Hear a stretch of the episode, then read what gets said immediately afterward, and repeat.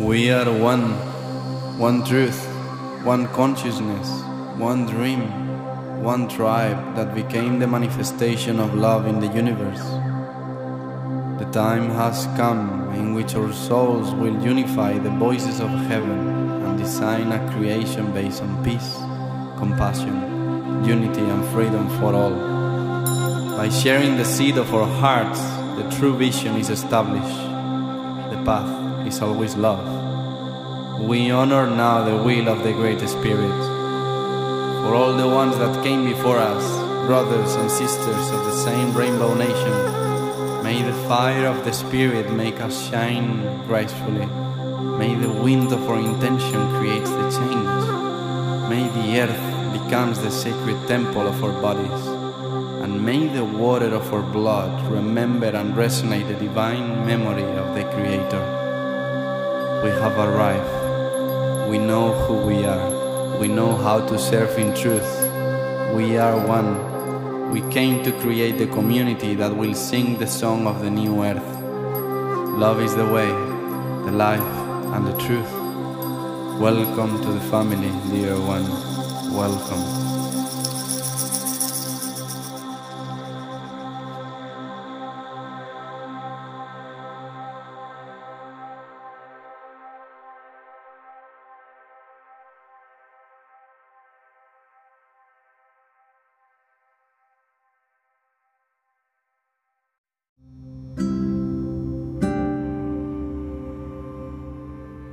You all for choosing this podcast.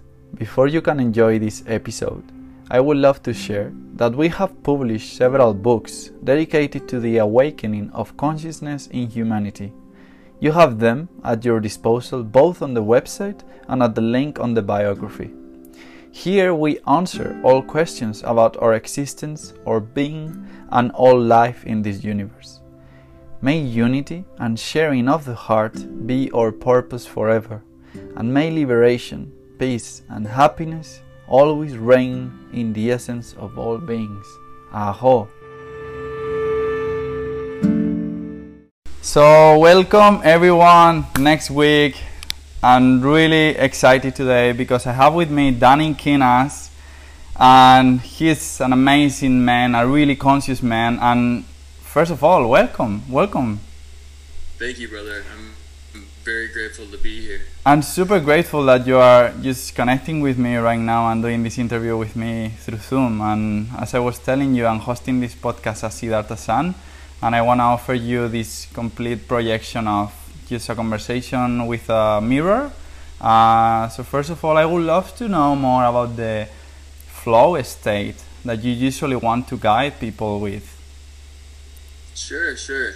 Yeah, so as far as flow state, I think a lot of different people define flow state in a lot of different ways. Um, some people f- define flow state as an, uh, an emotional flow. Um, a lot of people define low, flow state as far as like manifesting and bringing things into their existence as a flow. Um, you know, there's a lot of different flows that you can really tap into. It depends on what you are dialed into. Yeah. Um, but for me, I think that a flow state is in, isn't defined by one way, shape, or form of a specific type of flow, um, but it's whatever flow is defined, you know, to you. And I think we all have the opportunity to define our own flow state and what that feels like. But I think one of the most important things is understanding the different practices, the different modalities, the different um, situations and environments that you in that facilitate that promote a level of flow for you. And I think that's a type of awareness that takes a lot of practice. Um, in, uh, and yeah, it takes a lot of practice to get you to that point, and you have to have a lot of different uh, opportunities to be able to get you to yourself to that point as well too. So, um, as far as flow state goes, I really believe in flow state as something that allows you to be able to function and be at your highest, whereas you are in complete alignment with your highest self, your the most divine self. And uh, I think that comes down to really understanding what your highest and most divine self is. And then once you're at that level, you can kind of understand how can in your day, you know, starting from the moment that you wake up, how can you step into your flow, into your highest self, your highest divine self in each and every moment. And I think that's kind of the goal. And what are your tools for doing that? Because usually, like, you could separate from being present or feeling your own presence into that flow. Like, how would you start the day for someone who is not reaching that flow state yet, for example? For yeah, and I think one of the the one of the key things that you touched on too, brother, is you know when you wake up, you know I think it one of the most important things that I think have defined and solidified my flow state is a morning routine. Um, because I think that if you don't consciously choose how you want to feel in the morning, and when you wake up, I think the environment and the stimulus around you will choose for you. I don't think there's any in between um, that really comes into play. It's either you're choosing how you want to feel, or your environment around you is making you feel a way that is outside of your control. Yes. So I think it starts with in the morning um, defining um, how you want to feel, and what I like to call these um, these uh, these things and how you want to feel every morning is I call them primary emotions. Like what are the mm. emotions that you're primarily trying to feel each and every day when you wake up? And when those are clearly defined, almost like goals, when goals are clearly defined, you have a chief aim and focus of exactly how you want to feel every day. And when you have those primary emotions, it's very easy for you to be able to then find okay this was is what works for me in the morning. This what this doesn't work for me in the morning. And i think it's really important to find what doesn't work for you because that gets you almost even closer to knowing what does work for you. Yeah. so i think both are very important. Um, but as for me, specifically for me, I, I practice a lot of different modalities um, in regards to different types of meditation, different types of breath work, um, different types of stretching, yoga, ashtanga. Um, I facilitate a lot of different things within myself that allow me to connect my body to the present moment. And I think that is one of the biggest things that gets me into a flow state is staying present as much as I possibly can. And one of the biggest keys that I've found is, you know, finding different ways to stay connected with my body, you know, being connected with breath, being connected with movement. It allows your mind to be focused on in the moment present rather than focusing on you know what has happened or what will happen and i think in that in, the, in that in that state allows you to be more centered and more in aligned with what is currently going on and your mind doesn't get to drift off you're completely present with what is currently in front of you. Yes exactly. And as well how was that transition for you? Because you're a personal trainer. So i guess that ego perception of how we see ourselves and in just on the level of the body how was it for you that transition into um, the soul i will say? Did you had any transformational moment when you were like looking at the mirror less and starting to have a transition into the okay let's time it's time to get that presence. So how was that for you? Because i was really into gym before and i'm still doing it but i just figured out what is yoga for me and i don't know i was really curious about yourself in that sense. It's actually a really great question um, because yeah when i uh, I, I did personal training for several years um, and uh, it really led me down the path of transitioning into doing business consulting for um, fitness gym owners and fitness businesses. So I was doing business consulting, marketing, teaching gym owners how to run and sell their brick and mortar businesses. And what I ended up finding is I was working with a lot of type A personality males, males that were having a lot of limiting beliefs that were very alpha based males. And I was able to really break them down in a way that allowed them to be more open, more vulnerable, more you know more susceptible to creating a level of trust with them. And with that which i found out ended up being a very high skill within my you know my skill set. And uh, so i kind of shifted more in that direction of like you know how can i start helping people you know break down their own limiting beliefs that are preventing them from being their highest selves and at that same time, I was really getting into yoga. Um, the girl I was dating at the time, um, I was practicing yoga pretty often. So I got really into yoga. And uh, I got into yoga because my body was getting so tight from working out so often. And I. I've been there, brother. Yeah, my, I'm one of those people that when I have anxiety or stress, it goes straight into my body, straight into my physical body, uh, you know. And uh, so I had to have a way to, you know, really balance out those things if I wanted to continue working out really hard.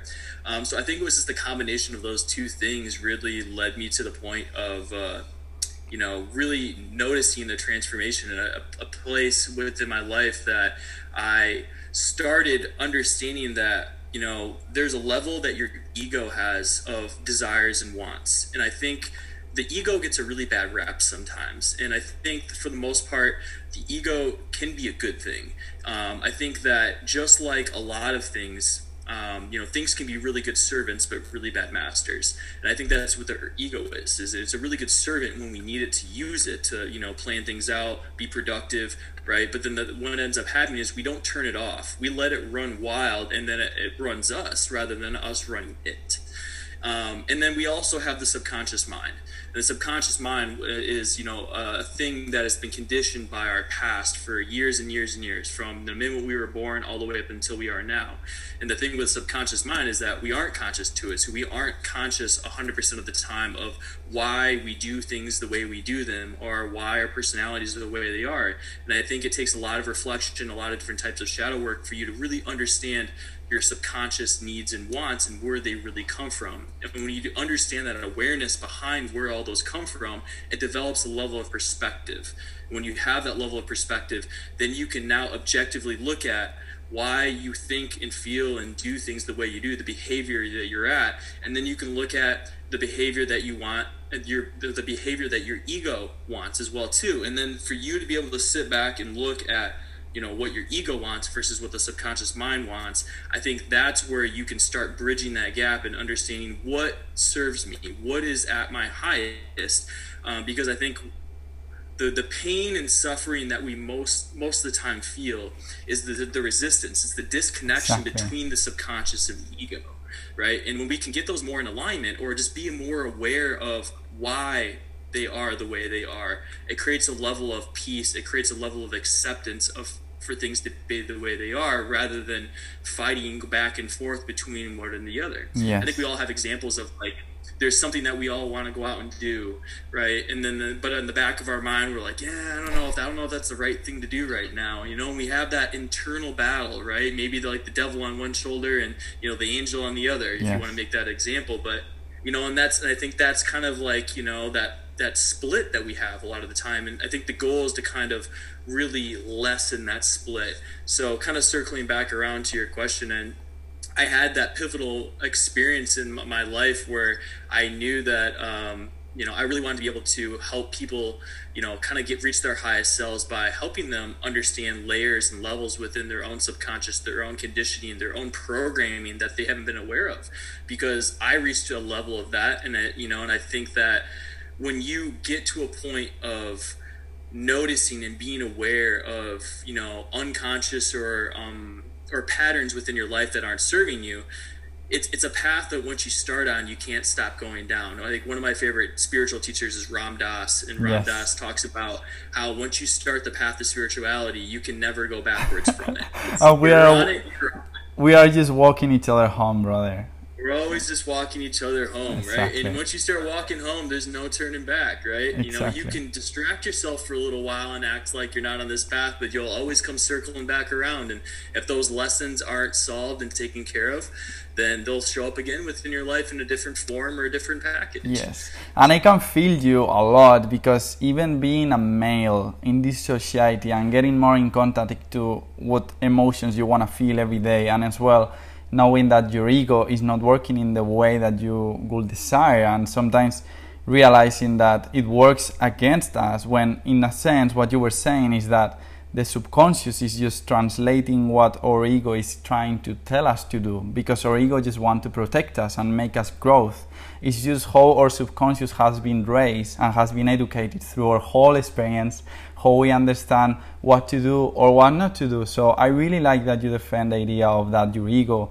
is there for you and you have to work with your ego instead of against it. And it's something that in spirituality usually you see a lot. It's about to dissolve your ego or not when in the end I think it's about to integrate it, as you were saying. Mm, exactly. Yeah. Yeah. and that's and that's kind of the goal is the integration phase and i think one of the hardest things that people look at as like spiritual you know spiritual light workers people that you know are on this path that are walking through their own fire to get to the highest level divine levels of themselves is they you know the, the biggest fallacy that i see is that there's an end goal. There's like this end goal of I once I get to this point, or they, they imagine or try to create or visualize a level of um, you know complete integration, complete coherence, which that will drive you absolutely crazy because the path you know the the end goal isn't a an actual destination. You know the end goal is actually the path. It's actually the you know the purpose is in the path. Exactly. in the work that we're doing. And i think that you know can really solve a lot for a lot of people at the end of the day when they they look at you know spirituality or looking at for enlightenment. And uh, and I think it's interesting that so many people think that enlightenment you know they need to set time aside for enlightenment. Like you know oh well i need to set i need to set time aside to become more spiritual or you know, more enlightenment. I need to spend more time doing meditation or x y and z. When it's interesting that you know all of our spiritual work is in front of us every single day. Yes. you know that that that poor interaction that you have with your coworker that you hate all the time or you know you really despise. Like that is your spiritual work. You know, you driving down the street in, in traffic late to work and you trying to not get angry and have road rage. That is your spiritual work. And I think it's interesting that so many people think like, I don't have time to become more spiritual enlightened. And it's like, your work is in front of you every single day. Exactly. You have every opportunity to work on yeah, it. And exactly. People more understood that like enlightenment isn't this fluffy, love, you know, lovey, easy, smooth, comfortable process, most of enlightenment if you're doing it correctly is very it's tough. It's painful. It burns sometimes and that's how you know you're doing the and that's how you know you're really doing the work. Yes and sometimes we just focus so much into oh but i don't have the right reflection where to look at or whatever but you have to understand that every person that you meet and every person that you cross eyes with is exactly you. And that's exactly what you need to know. Like everything in the world, everything surrounding you is just a big mirror where you can just use to work within. So that's amazing, brother. And I'm just so interested into when did you wake up? What was the point in your life? I don't know if it was that time that you were dating this girl and doing yoga. Like, what was the point in your life when you become like awake in a sense? Yeah, you know, I think that it had it has different levels of yeah. awakening. You know, I, I think the first level was prior i mean yeah prior to being 21 i think it was somewhere between graduating high school and uh, my 21st birthday. And what it really was is i now that i look back i mean i grew up in a pretty small town. I graduated with like under 100 people in my graduating high school class. So i can tell you how small you know yeah. the community that I, I grew up in was and uh, I felt like you know I really didn't belong growing up in the areas that I did, but I never really understood why. You know, for whatever reason, I had a very intuitive feeling behind like not really fitting in, but I wasn't aware of this intuitive feeling, so I just thought it was just weird, or strange, or odd. Um, but when I got into college, you know, I was surrounded by you know more intelligent, like-minded people. And one of the things that I am forever blessed to being exposed to um, was personal development um, a lot of my good friends during the time um, growing up in college, we uh, we got exposed to an actual network marketing company, and um, you know, you know, regardless of how you know what people think of network marketing, one of the things I was very very grateful for is it brought a level of awareness to me that I don't need to be doing the typical nine to five that everyone else would need to be doing. It exposed me to different you know levels and different um, you know different personal development teachers like Napoleon Hill um, you know, Eric War, uh, you know, all different types of, you know, teachers out there that really just kind of opened up my mindset to learning and growing myself personally outside of the, you know, the education system. Yeah. And I think what that did is start slowly opening up the door to more ways for me to expand and grow my mind. And that really what allowed me to kind of step into a level of entrepreneurship. And I stepped into a level of entrepreneurship, that's when the doors started really opening up for me to start looking at different aspect growing business growing someone else's business so i'd say that would be kind of my first um, moment of like uh trans moment of uh um, and layer of uh, kind of enlightenment Mm. at that point. And I would say probably that second one was later when I actually had moved to California and uh, kind of transitioned out of doing personal training, got into business consulting, and then recently starting my own business, which is Conscious, Conscious Collective LLC, Yes. which has been uh, it's been a really cool ride, man. You know, um, doing a lot of the different workshops and um, coaching that I've been doing in the meantime. It's it's been really amazing, and uh, a lot of cool stuff coming in the works too. So um, yeah, everything's growing really, really exponentially, and um, I know I, I know I've gone through a couple layers of uh, enlightenment, but I know there's uh, some new ones on the horizon. We got it's a forever process, like we said. It's a path Yeah. that we're always walking. Yeah, and what's your vision about the Conscious Collective? What's your why? Yeah, so um, I would say that my biggest vision with Conscious Collective is creating a community. I I think the community aspect is super important. I mean, when you develop a community that has the same vision, same goal, the same mindset, collective consciousness um, behind they're trying to do, um, which is just bring. A, I think it's you know when when you try to create too of a too complex of an idea, it becomes diluted, it becomes watered down, or it becomes too fi- finite, or um, you know, too too specific. Yeah. I would say at the end of the day for people to really grasp onto. So what I wanted to do is it's just I, with Conscious Collective is create a simple awareness. It's a simple awareness for people to have more opportunities, more chances to step into a level of healing, a step into a level of awareness, um, and, and it provide lots of different modalities for them to do so. So I think that within healing and within awareness and with enlightenment and consciousness, there's not just one path that will get someone there. Yeah. There's several different paths, and it depends on what path works for you. And everyone is different, and everyone's different based on their past conditioning, past programming, how they were raised, their environment. So I think different modalities work for different people. And I think that's the beautiful part is that I never wanted to be, you know, proficient in just one thing. You know, I, I uh, also guide people with Reiki and I do neurolinguistic programming. I teach breath work. I do guided meditation. And I, I want to become very proficient in a lot of different aspects because I don't want to just be stuck in one niche or one area where I can only help one type of person. You know, Yeah. I want to be able to say, if breath work doesn't work for you, let's try something else, right? And then allow these people to be able to explore different types of modalities and figure out which one allow, you know, opens up the door for them. And I think that's kind of the goal of Conscious Collective is, is, you know, how can I provide a community that provides opportunities for people to step into a level and a, la- a new layer of themselves that they've never been able to step into because they have so many different options um, that are available.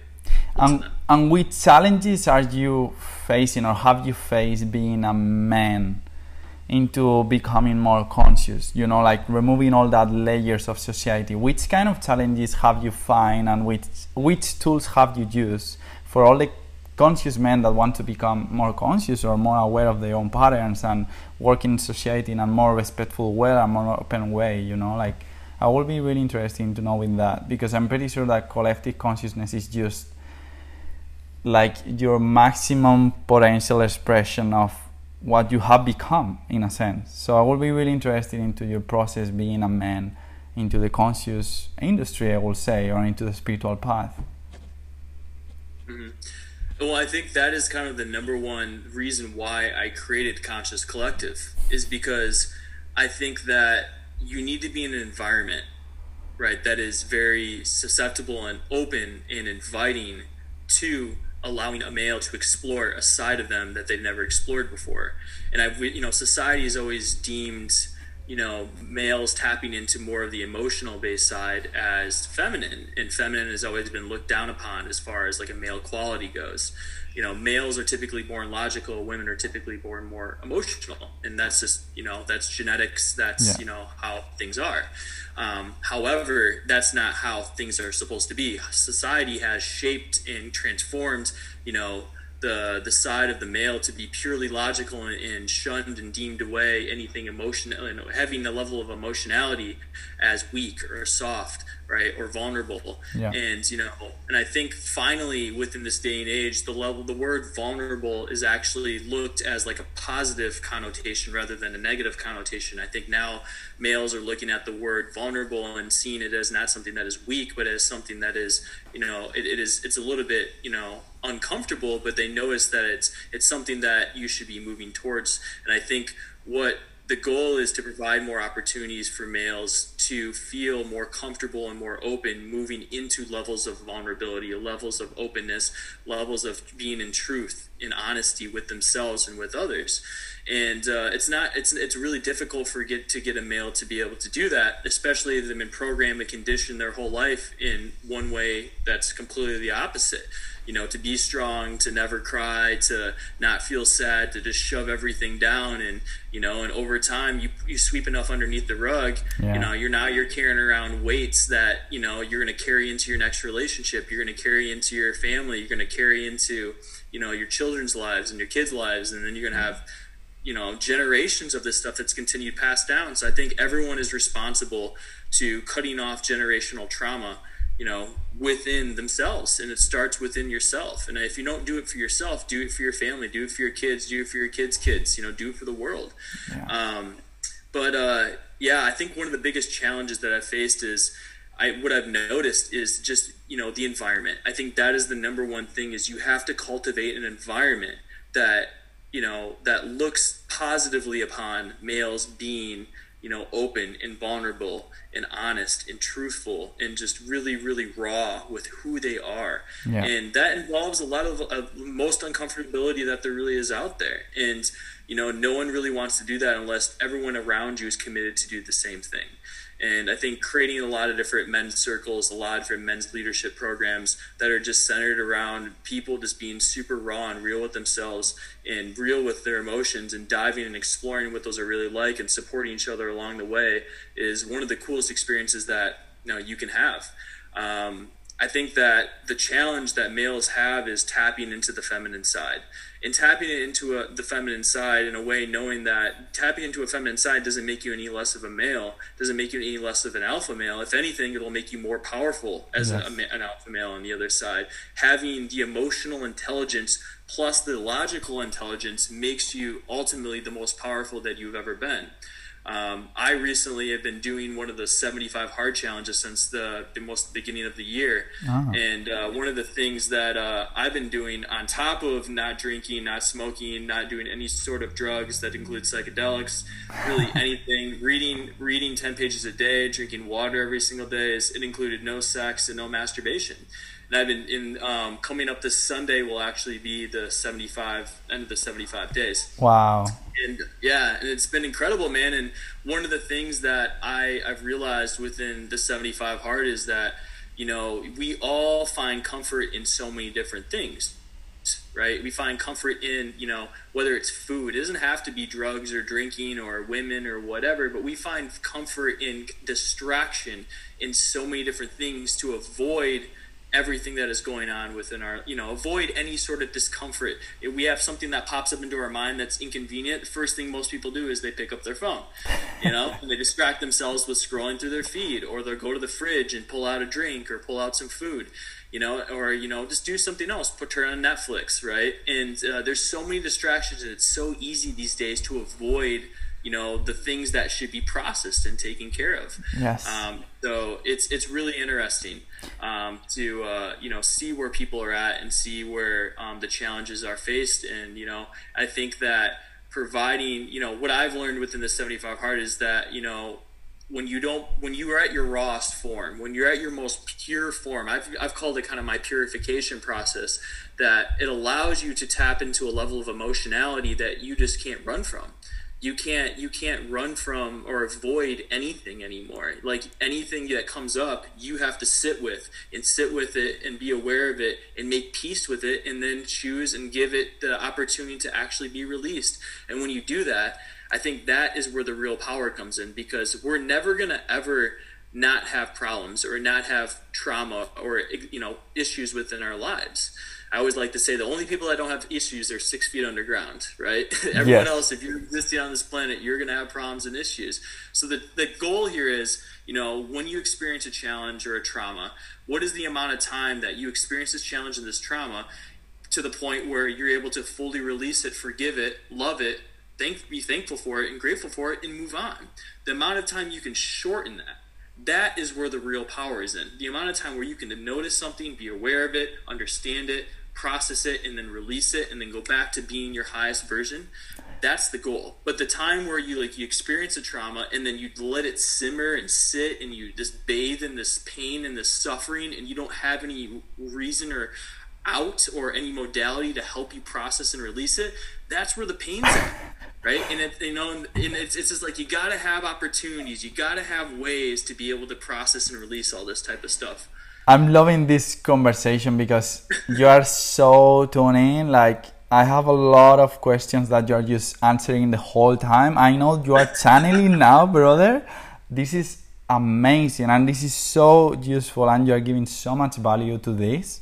And i'm so thankful man because i feel your energy. And what i really want to step into is that what is the energy behind what you're doing? Because everything that we're talking about is that places where male don't feel comfortable at all. And you're doing all that work. So what is the fuel what is the energy behind what you're doing? What's the purpose? Why you have that driven action into heal yourself so much into keep growing into keep um, taking action to show everyone? That's a that's a that's a really good question. I would say that the the energy that really you know that inspires me to continue moving in this direction is based on you know a lot of the pain that I felt and the suffering that I've personally gone through.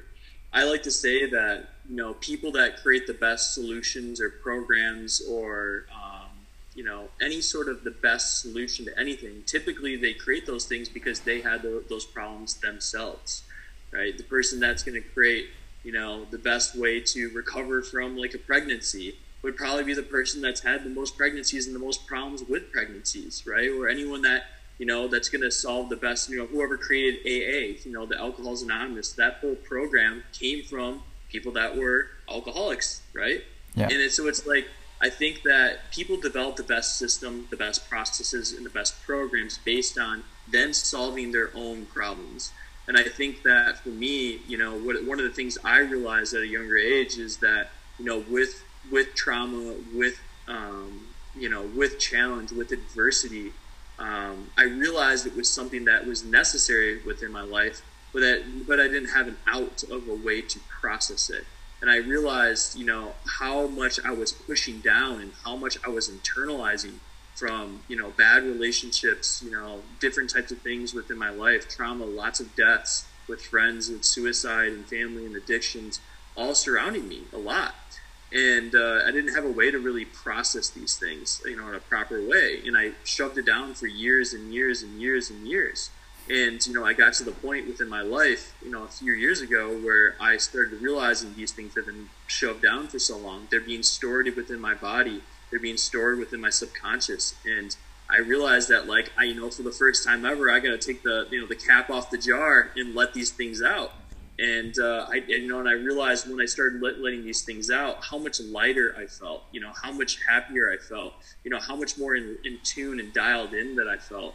And I started really seeing the bigger picture within life, and I started really noticing what actually matters. You know, at the end of the day, you know, and you know, started releasing anything that the ego was telling me that I needed, and started focusing on what, what my divine highest self was actually here to do, and what my purpose was.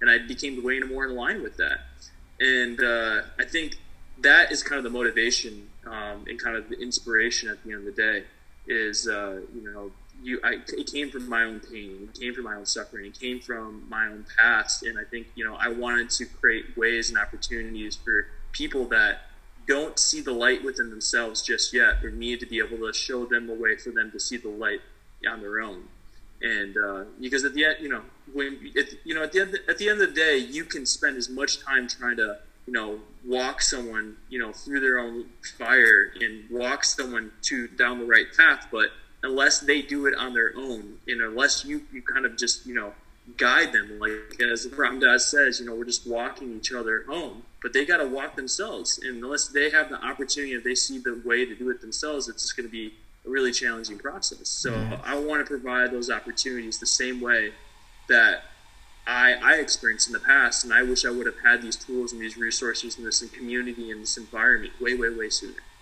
So, if you could come back with all the wisdom that you have now to that moments of pain, what would you do different? What would be your actions, your steps? What would I have done differently? Yes.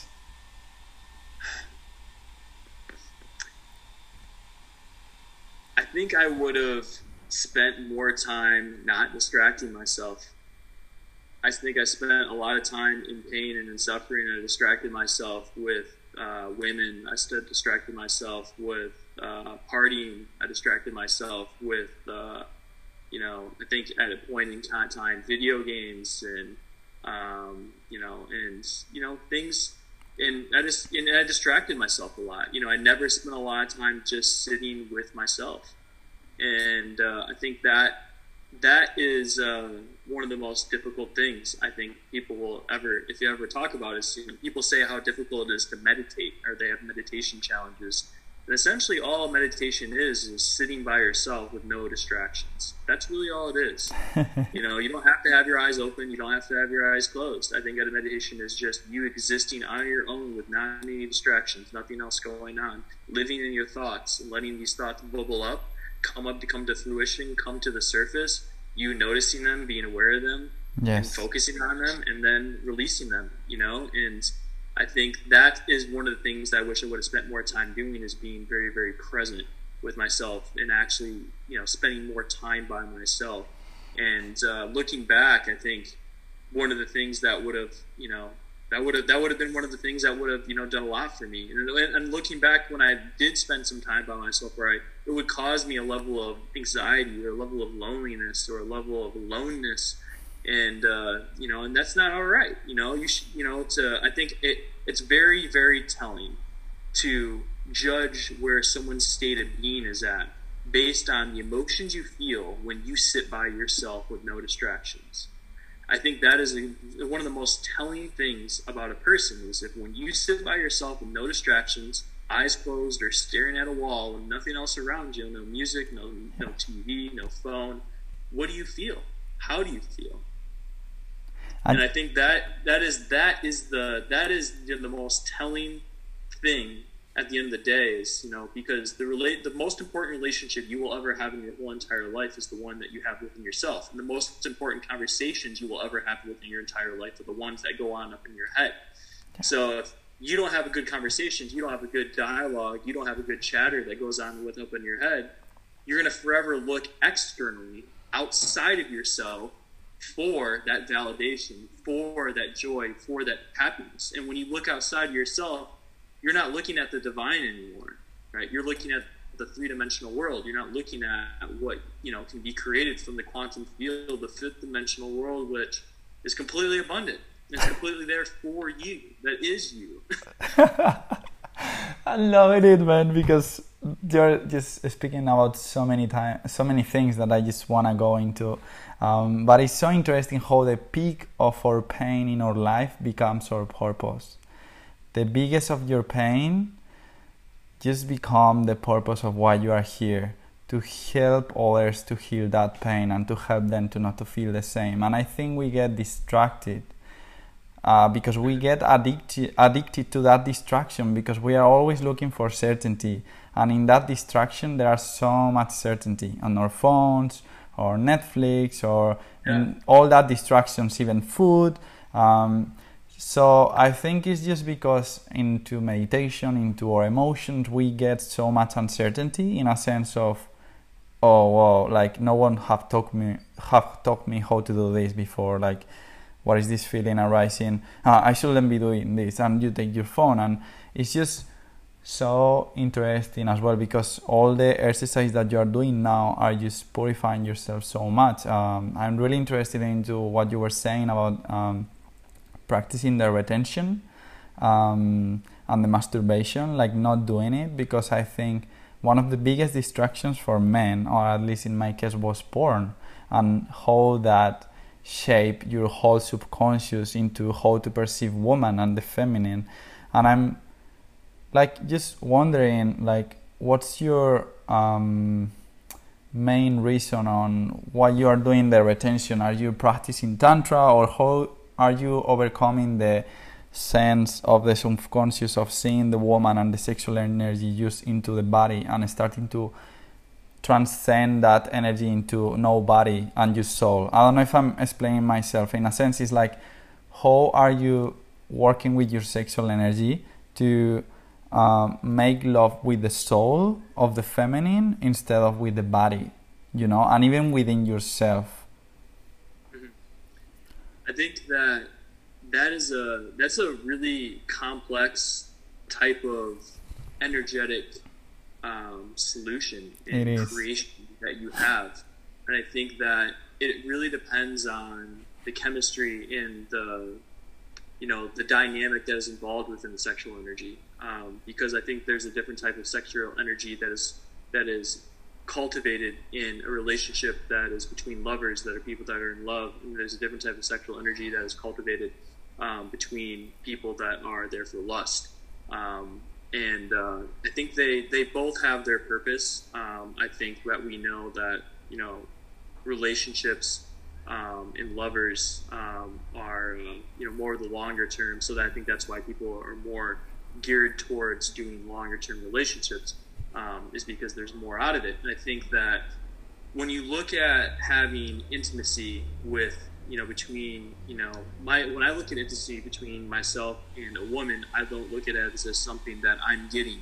Um, and I don't also look at it as something that I'm also giving so much either. I look at it as, as something that it's a creation. It's, it's something that you cultivate together to create a new profound energy that now not only radiates from yourself, but it radiates from both of you.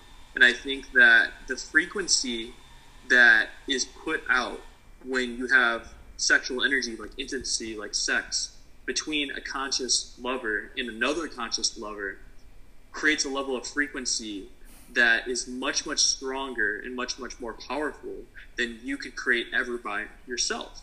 And I think that the I believe in prana, and you know, you uh, males be able to create and hold on to their own prana and uh, using that prana for good. And I think there's a bad ways to release your prana, and I think there's um, good, great ways to release your prana.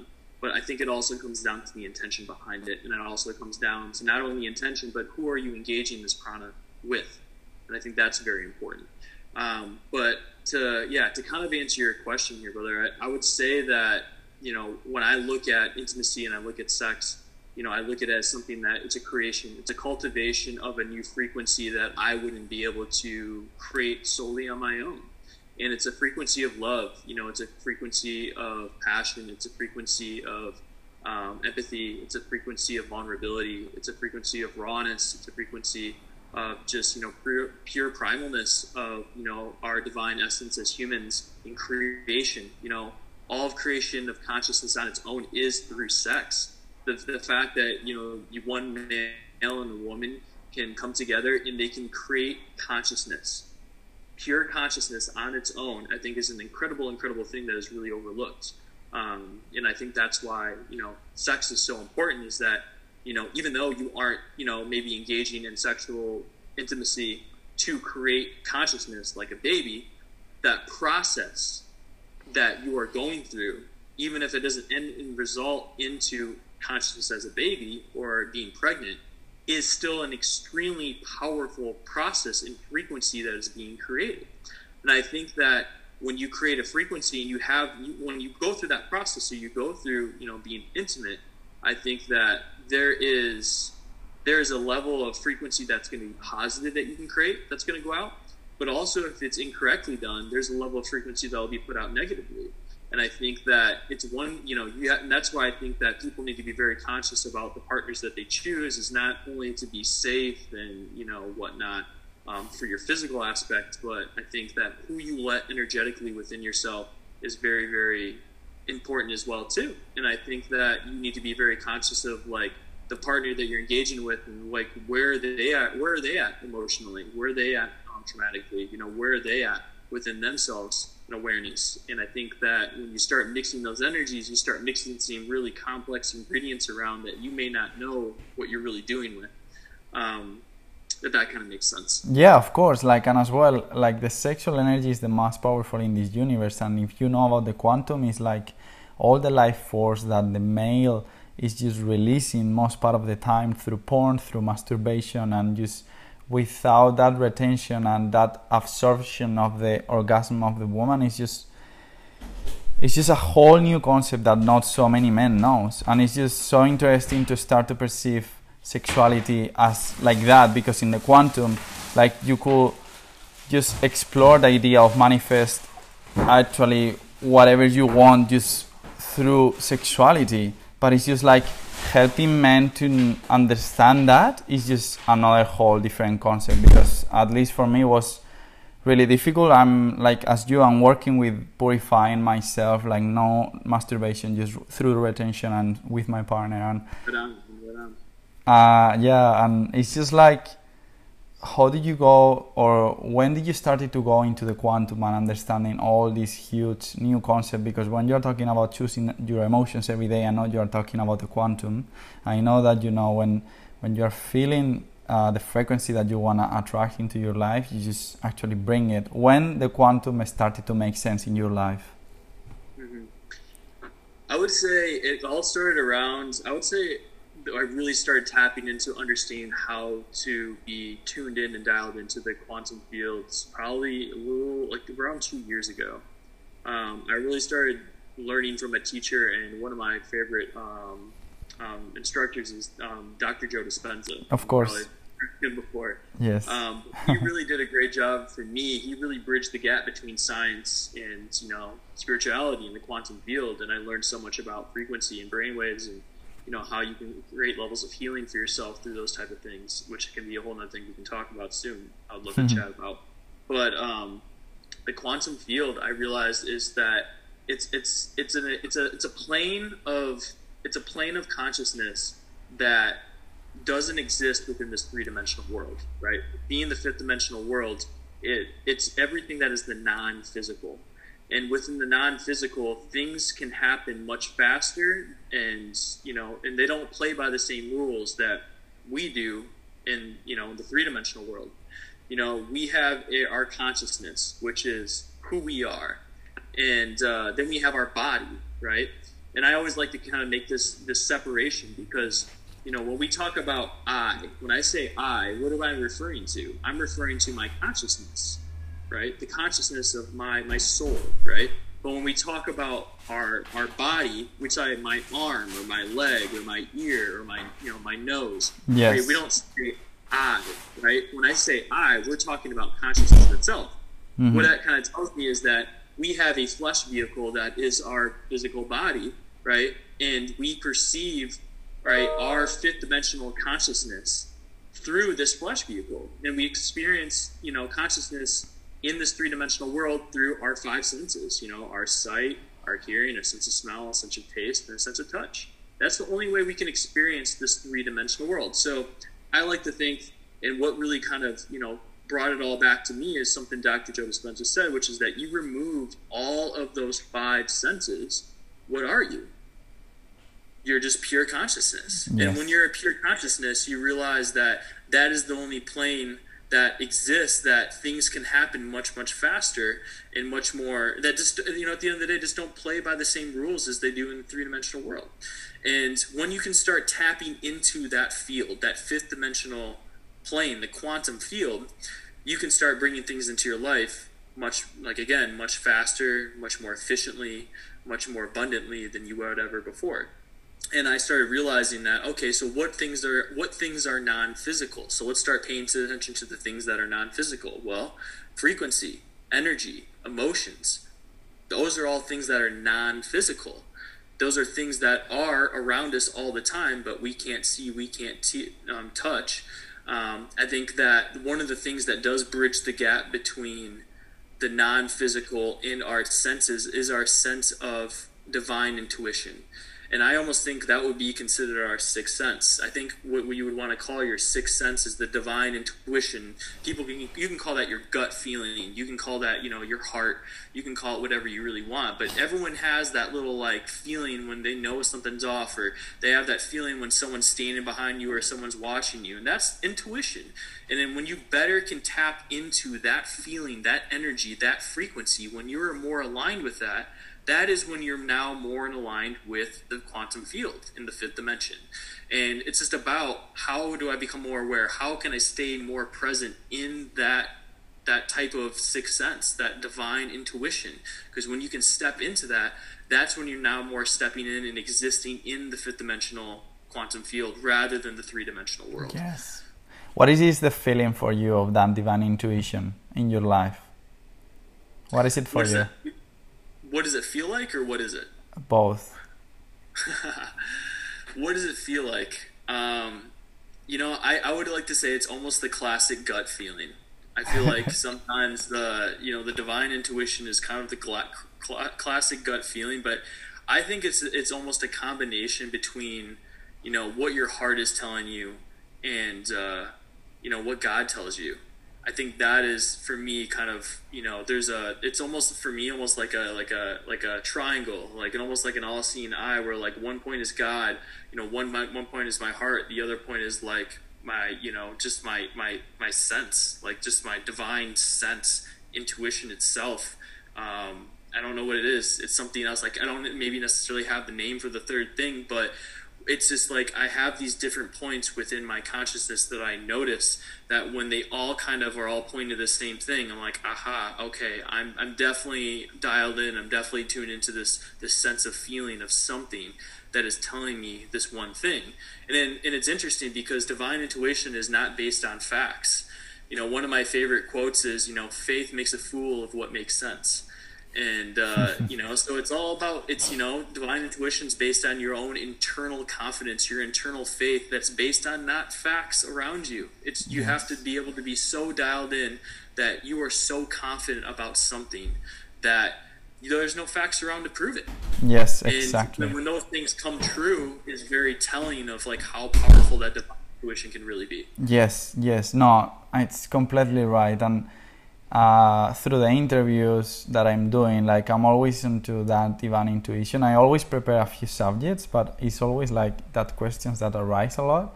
And for example, with you, one that is arising the whole time is the concept of death. I would love to know, like, what's your relationship with death? What's happening there? Mm-hmm.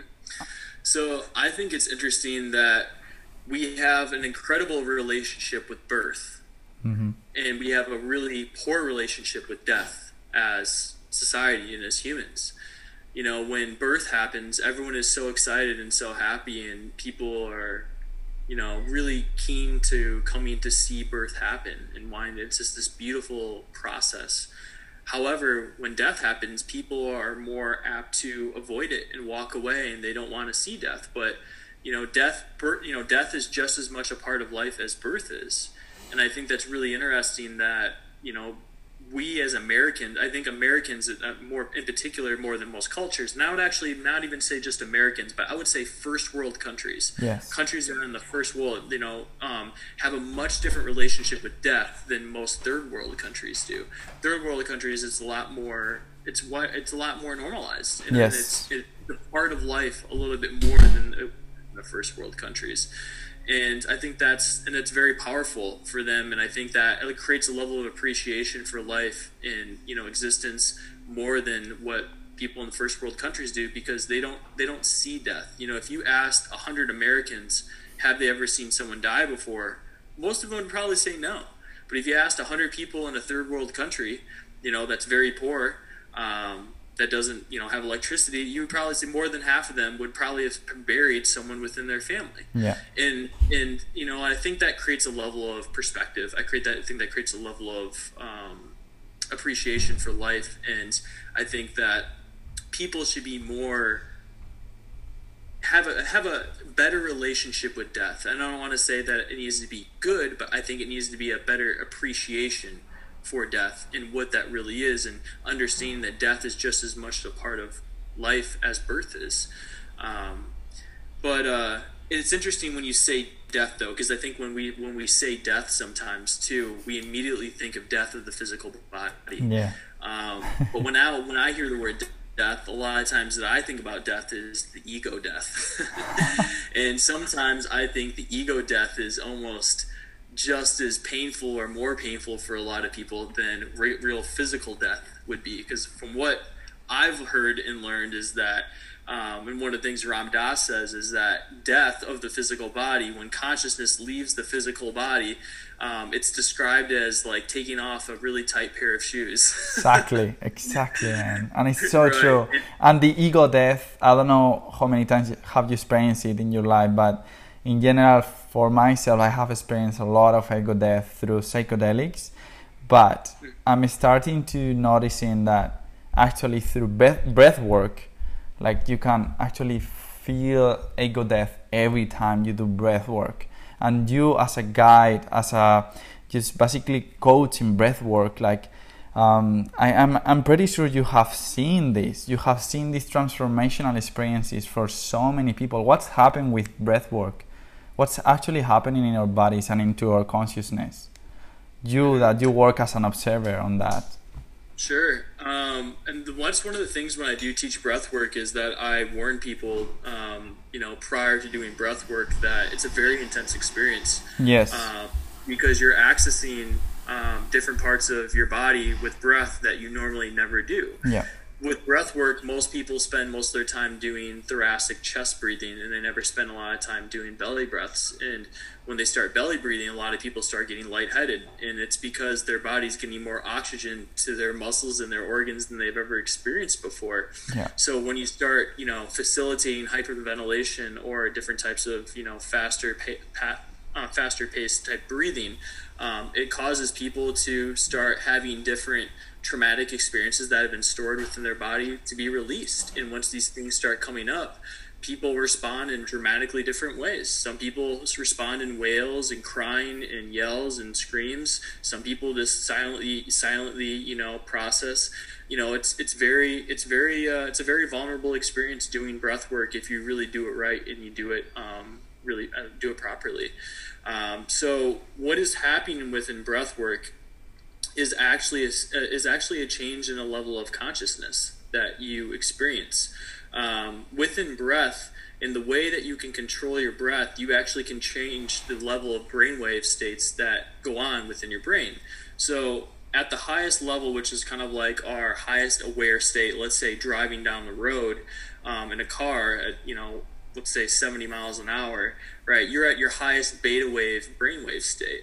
That's your most aware state. And there's like three different levels of beta. But after your very conscious, aware beta wave states, right, then you're in your theta wave state. Mm. Um, and then you're in your alpha wave state, and then the lowest level, which is going to be your delta wave state. And delta wave state is typically your most deepest sleep state. It's actually a hypnotic state as well too, and that's where hypnosis is typically done. Oh, wow. But uh, within breath work, um, what ends up happening is that you go from changing your your brainwave state to being in one brainwave state, which is typically in your beta wave state, and that's your most conscious state. And the more that you can lower your brainwave state into theta and alpha, you're now you're accessing more your subconscious brainwave states.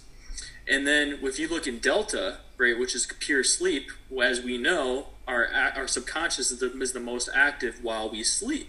So I think the key is is you get into these in between states, which is typically theta and alpha alpha wave states, because then now you're in a mix of you're in a mix of conscious wave brainwave states and subconscious wave um, brainwave states. And the more that we can access these subconscious brainwave states, the more our body is actually given permission to actually start healing itself. Yes. And that's where the healing becomes. And then, and then, that's where a lot of breath work comes into play. There's all different types of shamanic breath work, holotropic breath work, you know, four by four breathing, all different types of breath work that you can do um, that can access these different types of brainwave states that promote you know parasympathetic healing in the your body to actually relax you know go from you know aware and alert fight or flight to rest and digest Um, and then that way, you're awake, you're conscious, but at the same time, you're giving your body permission to be in a subconscious parasympathetic state so that healing can be facilitated by you intentionally. Wow, man, that's amazing. I think this is correlated with what you were telling me about how we are our own pharmacy and how we can have that access into our own healing, right? Yes, it's exactly what I'm talking about. So, yeah, and that's one of the things I, I do a series on my Instagram that's called Daily Downloads, and I, I try to, you know, drop some golden nuggets in there here and there about stuff that I learned that really apply to me that hope, hopefully outwardly people can t- find some value in. Um, and one of the ones I was going to do recently um, is going to be on your body as a pharmacy, and uh, it's just really about how you you really can produce anything within your body that uh, any pharmaceutical drug can do. And that's actually been proven um, with one of the biggest tests and products processes out there, which is the placebo effect. You know, and um, Dr. Joe Dispenza came out with a book that's called "You Are the Placebo," and that's because that's entails saying that you your body is a pharmacy. You know, your your body. You they've, they've done so many tests where they'll they'll give people um, they'll do a you know a blind study of like half the participants get an antidepressant drug and the other just get a you know a sugar pill. They're all have severe severe depression. So in the first week of the study, they give everyone the actual you know antidepressant, and then after a week, one half of the study gets a sugar pill and it, what they show in the brain waves is that the body now produces those same neurochemicals right, and helps produce those same, um, you know, uh, yeah, acetylcholine and different um, presynaptic um, chemicals to allow the brain to produce dopamine, and serotonin, and all these things to have happiness within their life, the same way the drug actually did. But that now these drugs are being produced by the body and not by any sort of pharmaceutical drug. It's purely the placebo. And this is done for like all different types of anti-inflammatory type of drugs or diseases, um, um, different immune issues. And it's crazy. And I think that you know, I don't, you know, there's a lot of, I think, you know, Western medicine is really good. And I think Western medicine has its place in the world. Like if you go to, if you get your leg cut off and you need to go to the ER to save your life, you want Western medicine, right? you know, but I think that Eastern medicine is really overlooked. And I think Eastern medicine should be used way more often when it comes to chronic illness and chronic pain and chronic disease. And rather than trying to slap, you know, throw a drug at it you know, at the end of the day. So um, I really believe that you know your body has everything it ever needs to heal itself. It's not about that if we have everything we need to heal itself. It's how do we access it and you know we need to develop better ways to access all this healing and access the you know the, the pharmacy that we have within inside us. And i think that comes through awareness that comes through consciousness that comes through different types of practices that allow us to think and feel and use our body differently to facilitate these type of things. Yes. And yeah i think that's it's an unwritten thing or an unexplored thing that should be you know looked into a lot more. And what you believe you become and the same happens with the body. Exactly the same. So is that that you're saying. And then i wanted to relate it with the emotional addiction that you wanted to talk about as well. Um, because when you were talking about the pain that you have been experiencing through your life actually we get addicted to suffering you know? Because we believe yes. that that's how life should be so I would love to know what do you think about this concept of emotional addiction and yeah, I think that we I think that's one of the biggest addictions in the world when, you know, yeah. I uh one of the you know one of the things I want I, have been looking to talk about with a lot of people is the idea of addiction. And when you say addiction, initially when you people will think of you know drug addiction typically. They'll think of alcoholism. They'll think of you know some sort of drug addiction. But most of the time people don't think about being having addiction to emotions. And it's interesting that we find that we become addicted to specific emotions based on what we're continually exposed to over time. You know if we're brought up in an environment where there is lack of compassion or lack of empathy then we end up becoming addicted to that type of emotionality and then we carry that over into other relationships other parts of our life and it shows up subconsciously in different forms and it's triggered by certain things and certain people and certain experiences. And we don't see that you know? We don't have the perception to see that until it happens or someone facilitates the process for you to be able to see that type of thing. So i think that we end up subconsciously at the end of the day being addicted to certain types of emotions because we are exposed to them for so long at some sort of point in our life. And I think that's what ends up happening within relationships a lot of times. You know, most of the time, males will choose a lover that is very that that resembles very much so what their mother was like, and it's because as the male gets older, what ends up happening is they have that separation from their mother, knowing that they're growing up and they're going to be a male and they have to start their own life. So they always have that little boy that's in, within inside of them that is looking for that motherly energy, whatever that was, whatever that, whatever motherly energy was for them in particular. And sometimes that motherly energy is toxic. Maybe that motherly energy was abusive. Maybe that mother motherly energy was not compassionate. So we end up craving and being addicted to certain types of emotions, whether they are good for us or not you know it's but it was based on what we are exposed to for such a long time. And that is the type of work that most people do not understand. And that is a process which um, a lot of people like to call shadow work. It's work that is done in the dark. It's things that are not being exposed that you can't see within yourself unless you have been facilitated in one way shape or form to you know have them have a light shined on them. Yeah. But it's really interesting that we become addicted to certain types of emotions based on what we're exposed to over a period of time. And you know it's easy to get stuck in a feedback loop of emotions over and over and over again. You know you might go from one relationship to another to another and you might wonder why do i keep you know girl women are always like you know why do i keep getting shitty guys? Or guys are like why do i keep getting girls that are breaking my heart? And it's just like well you're addicted to the same type of thing. It's just in a different package you know and this package looks different than this package but on the inside it's the same thing. And yes. you have and that's the awareness that needs to be developed is this level of understanding of like well what am i really looking for you know is this something i'm looking for because it looks good and it sounds good and that's what my ego is telling me that i just want this really attractive girl but i don't really care about who she is on the inside? Or is it that but at the same time the ego is telling you you want something i mean the subconscious is telling you you need something that is very motherly and that you know it fulfills the little boy needs inside of you too. And then that's where all this resistance comes from. Yeah. And uh, it's really interesting. You know, addiction to emotions can cause us so much internal struggle and challenge that people will wonder why they feel like shit so often. And, uh, you know, it's because we're addicted to the wrong emotions yeah. and we create too much attachment. And this addiction creates a pattern because we live in a constantly pattern and in automatic.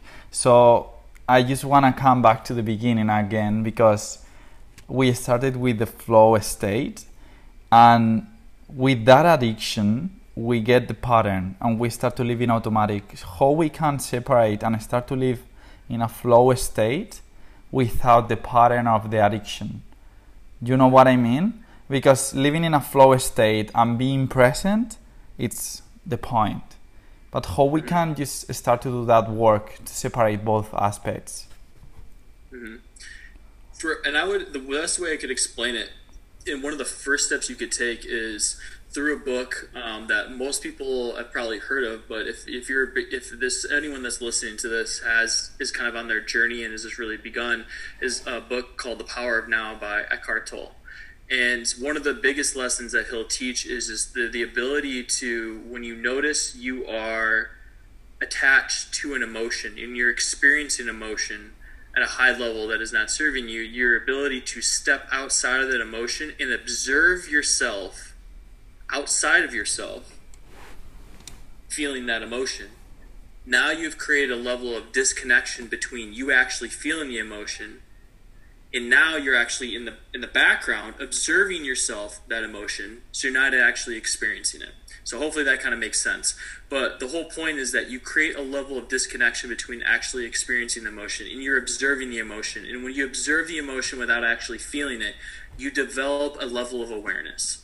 And I think that level of awareness without having to feel into the emotion allows you to be able to now redirect that focus and that energy into what does serve you.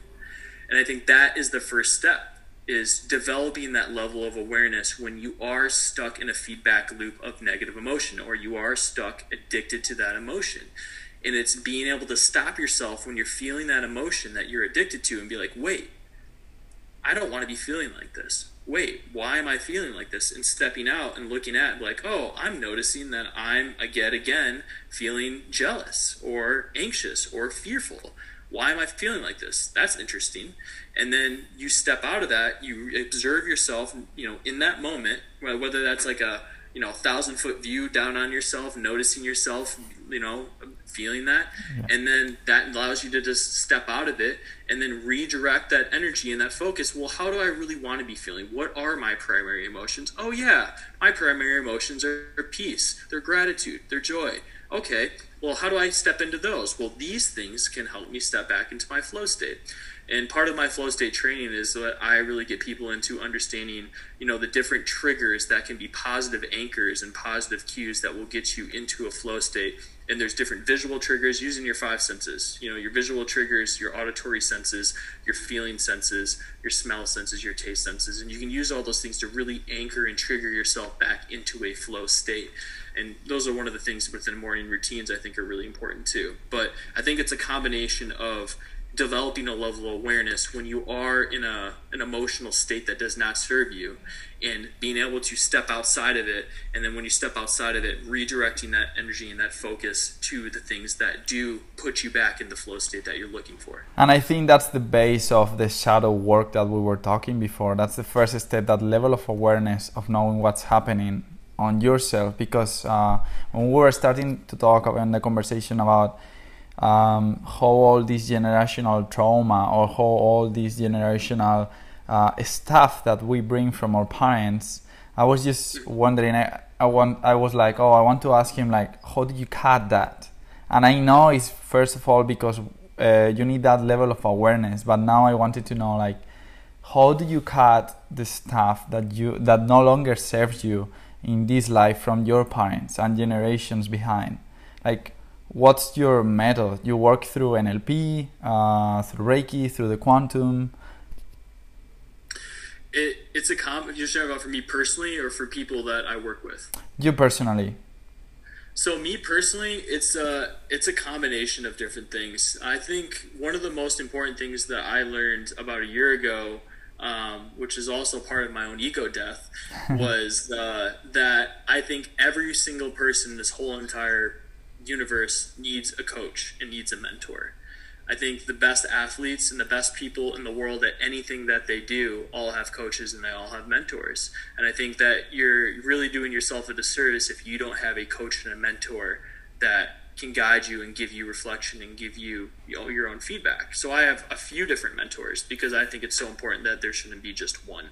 And I spend time with them, you know, weekly, um, you know, doing reflection, doing shadow work, doing different types of things to give me different types of perspectives. So um, I think the number one thing is having a mentor, having a coach, having someone that you can trust to guide you and walk you through.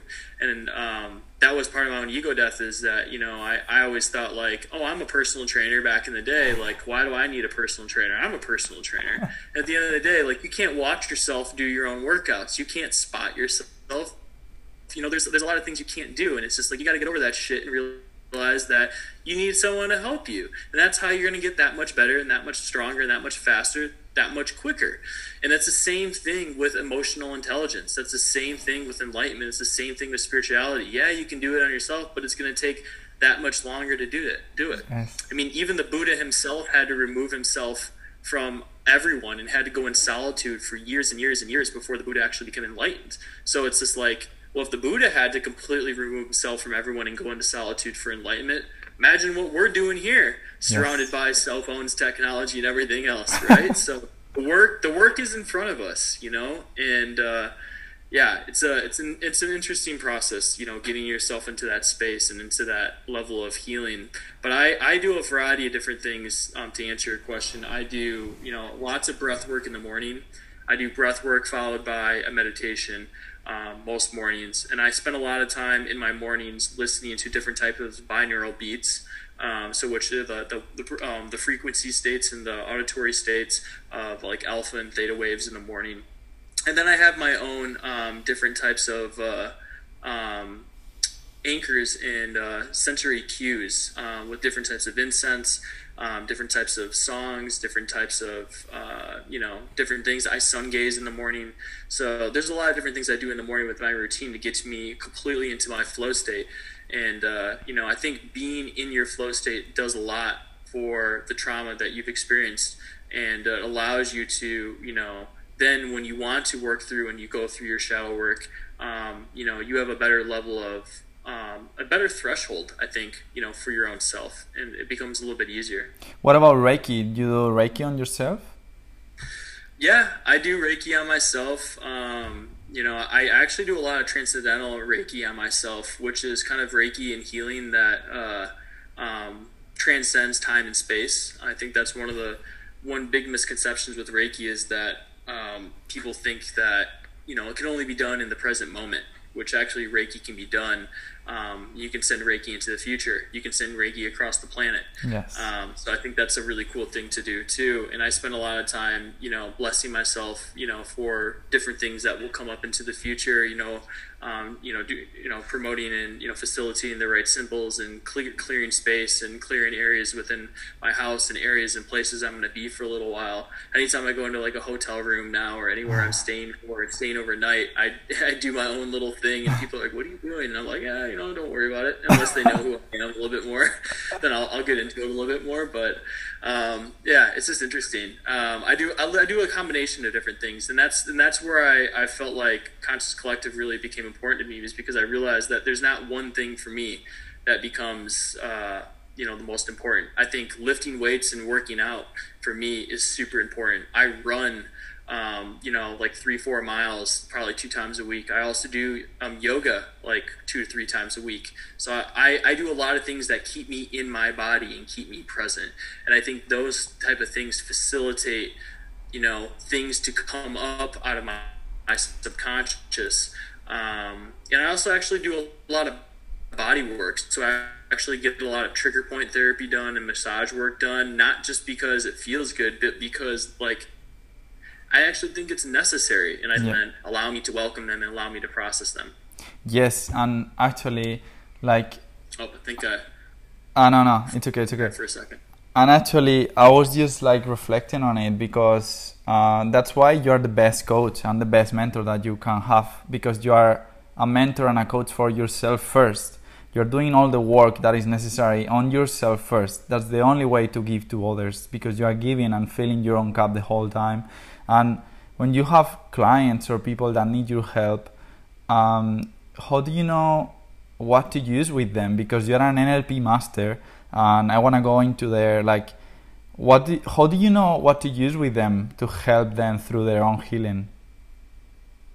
So there's a lot of different processes within um, neurolinguistic programming that allow you to kind of um, understand where patterns come from and and there's a lot of different submodalities um, that I will take someone through um, in regards to helping understand the pattern that's creating the poor behavior. So a lot of the things that I work on within um, NLP and my clients are different types of past traumas, um, phobias, and fears.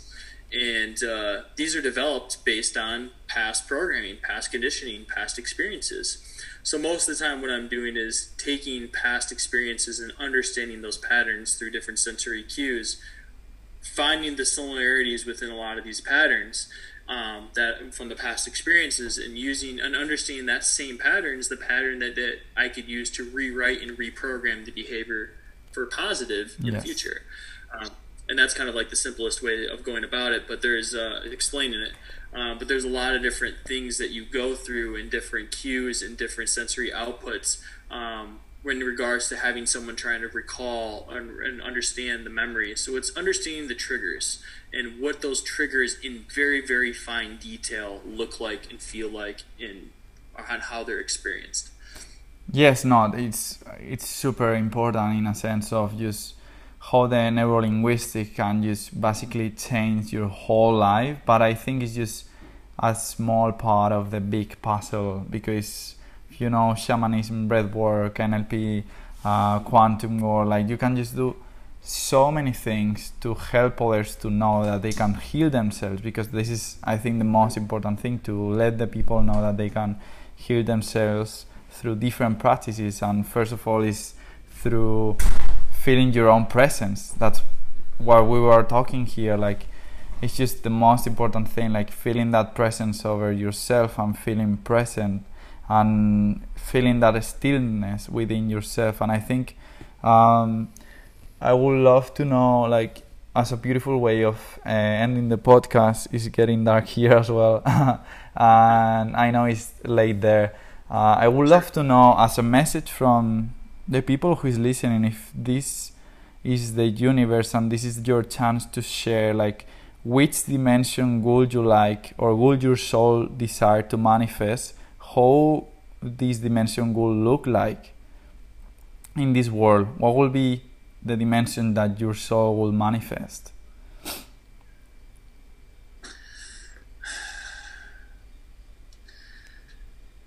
Hmm, I've never been asked that question. a good question there, brother. Um, so, what dimension would my soul be manifested into outside of the, the physical, right? Yes, for this world.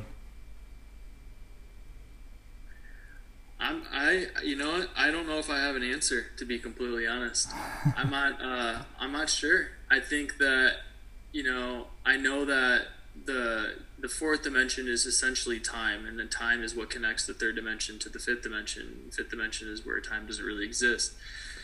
And I know that when your consciousness leaves your body, you know, you know, I, I have the belief, system, belief, and this is my belief that you know consciousness does not end it will continue on in one way, shape, or form.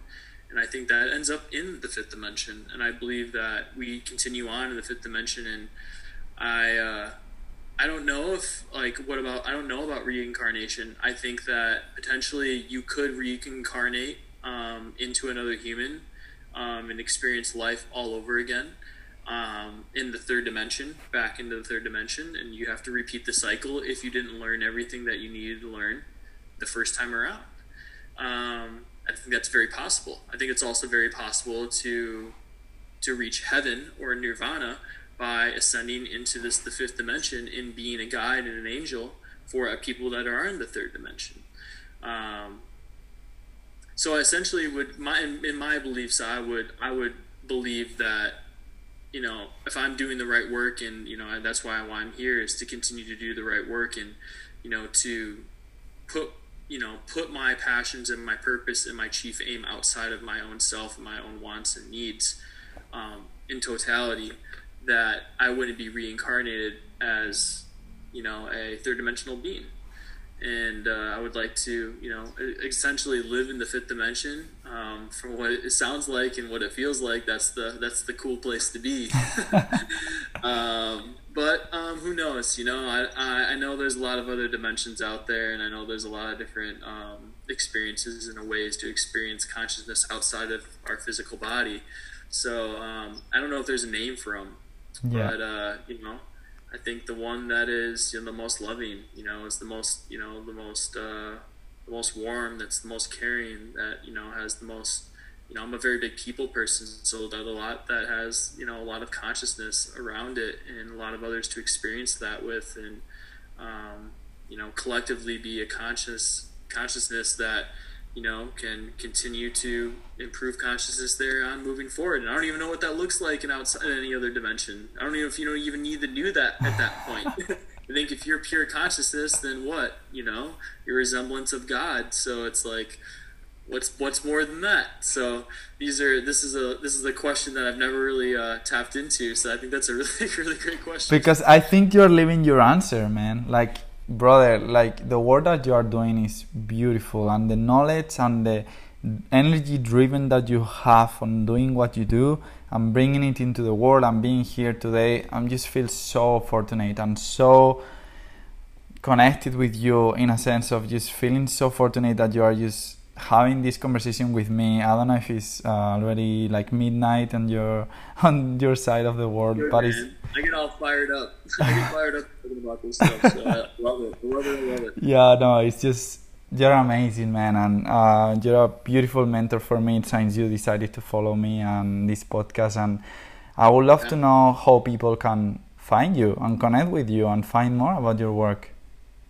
Sure. Yeah. So one of the best ways to um, follow my work, and uh, I do a video series called Daily Downloads on my Instagram. It's like on my IGTV series. Um, but my Instagram is my first name, which is Danny, so D A N N Y, and then I have an underscore, and then my last name Kinas, which is K I N A S.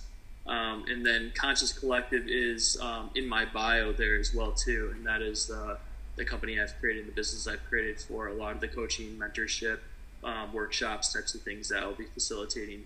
Um, so that's the best way to follow along with me. Um, there'll be a lot of cool things up and coming, live events very, very, very soon um, in the Los Angeles area. If anyone's around the Los Angeles area, um, and retreats and different types of things coming very soon too. So everyone, I'd love for everyone to stay tuned if they they find this interesting. Yeah, I mean, how old is your soul, man? Oh, what was my soul? Oh God. I don't know. I, sometimes I think it's really young, and sometimes I think it's really old. Ah, jeez. Still figuring that one out.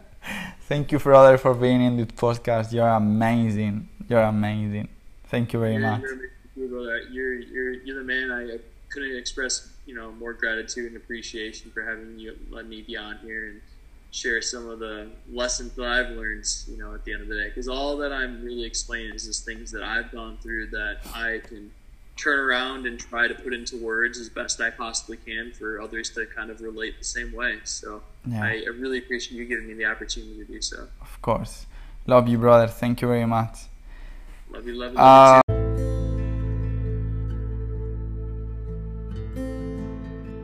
Thank you very much, family, for listening to us, feeling, and living with us this experience to remember who we really are.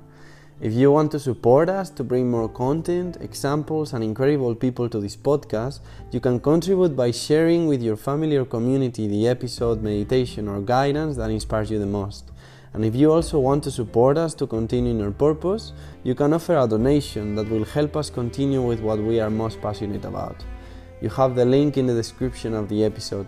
I love feedbacks and we are always available to receive you or offer other ways to participate, such as sharing messages and personal questions for the community and the podcast. We are one. Let's make our prayers heard. God bless us.